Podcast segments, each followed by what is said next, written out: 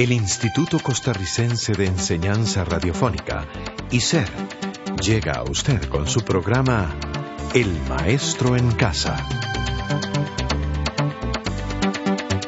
El Maestro en Casa, un programa educativo a su servicio.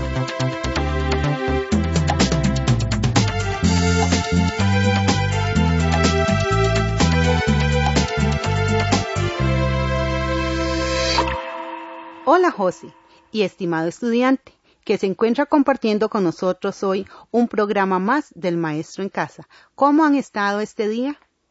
Muy bien. Espero que usted también se encuentre, pero muy bien. Hoy en nuestra decimocuarta semana del libro Ciencias Sujarrás compartiremos con usted la importancia de la capa de ozono. Por lo tanto, lo invito a escuchar el siguiente cuento.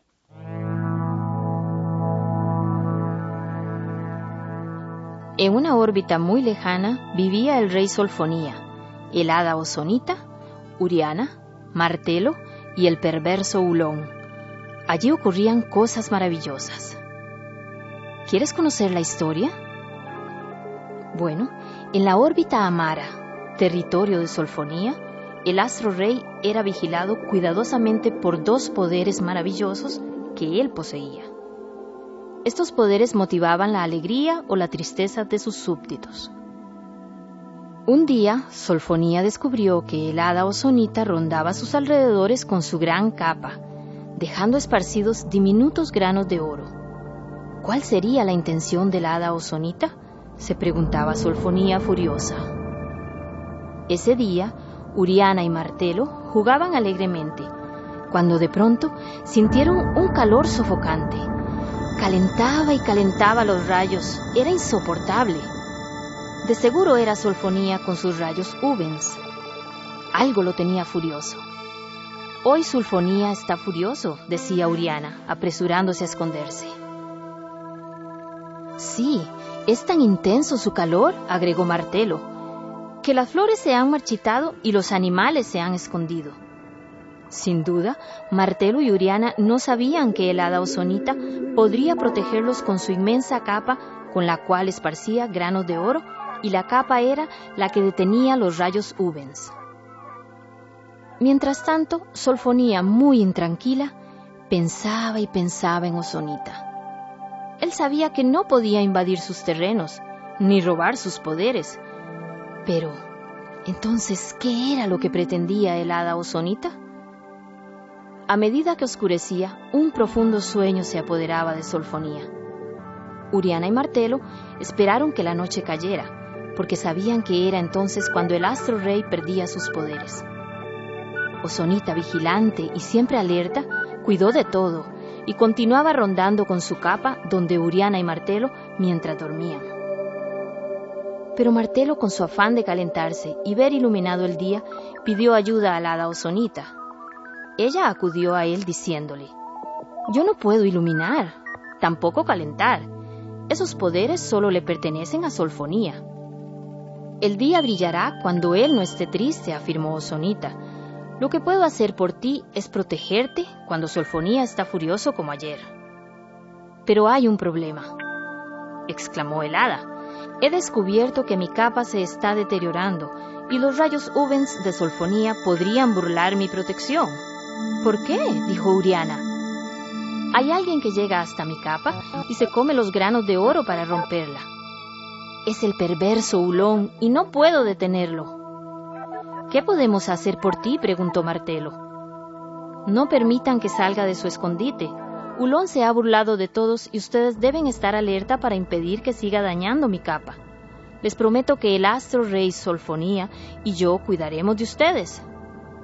Solfonía, que estaba escuchando, entonces conoció las intenciones de Ozonita y comprendió que el hada no pretendía quitarle sus poderes, solamente quería ayudarlo, protegiéndolo a sus súbditos de los rayos de Ubens. Acabamos de escuchar el cuento Ozonita, una capa mágica, tomado del programa de Naciones Unidas para el Medio Ambiente, Estoy segura de que usted se habrá dado cuenta de lo que estamos hablando, la capa de ozono. El ozono es una molécula gaseosa formada por tres átomos de oxígeno. Es la capa protectora de la atmósfera, que permite preservar la vida sobre la Tierra. La cual nos protege de los rayos ultravioletas perjudiciales provenientes del Sol. ¿Sabe? El ozono se forma en la estratosfera por la acción de radiación solar sobre las moléculas de oxígeno mediante un proceso llamado fotólisis. La fotólisis es una reacción química producida por la luz o la radiación ultravioleta.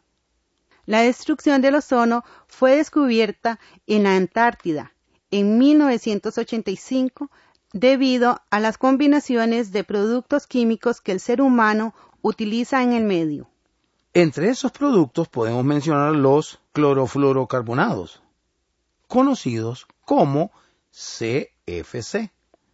La mayoría donde se encuentra este tipo de compuestos es en los refrigeradores, congeladores, sistemas de aire acondicionado, aerosoles y espumas sintéticas, entre otras. La destrucción de la capa de ozono representa un peligro eminente para los seres humanos, los animales y las plantas. Claro que sí, ya que la capa de ozono es quien absorbe gran cantidad de la peligrosa radiación ultravioleta. Precisamente eso fue lo que sucedió con la capa de ozonita, cuando Ulón se comió los granos de oro, dejándola desprotegida y causándole un adelgazamiento. Si nos ponemos a pensar por un instante, los seres humanos hemos actuado como un desgastando la capa de ozono con los CFC, los aerosoles y otros productos químicos que utilizamos en el medio. Por lo tanto, diremos que los come ozono proceden de diversas fuentes, como los que mencionaba José. Pero saben, los seres humanos utilizamos los aerosoles como los spray, la laca, los desodorantes, los insecticidas, entre otros que contienen CFC. Por supuesto, el humo de las fábricas contribuyen al deterioro. Al destruir la capa de ozono, dañamos todo nuestro sistema de vida, exponiéndonos a peligros muy graves. Estos peligros pueden ser cáncer de piel, ceguera, también las modificaciones que está experimentando el medio. Ahora que lo menciona, el calor insoportable al que se refiere Uriana y Martelo lo podemos relacionar con el recalentamiento que está sufriendo el planeta. Sí, esas son algunas de las causas que el ser humano ha provocado para que se genere esta situación tan lamentable y ya es hora de que tomemos medidas. Claro, debemos de actuar con conciencia al momento de utilizar algunos productos químicos que destruyen la capa de ozono para irlos eliminando. Para ir eliminando estos tipos de productos debemos tomar medidas personales como las siguientes. No comprar extintores de halones, evitar usar aerosoles que contengan CFC, la capa de ozono que trabaja como un escudo protector para protegernos de los rayos ultravioleta del Sol. ¿Qué sería de nuestro planeta y de los seres vivos que vivimos en ella? No quiero ni pensar, pero creo que sería algo desesperante para todos y hasta iríamos muriendo poco a poco. Sí, nos iríamos muriendo poco a poco porque existiría el peligro para las cosechas, la vegetación, el agua y el sofocamiento sería muy grande para la humanidad. Y es que la situación es más alarmante de lo que me imaginaba. Por eso es importante tomar conciencia de lo que le estamos haciendo al medio. Creo que es vital trabajar conjuntamente para evitar la destrucción del medio. De esta manera, llegamos al final de un programa más del Maestro en Casa. Hasta luego. Hasta luego y los esperamos en nuestro próximo encuentro.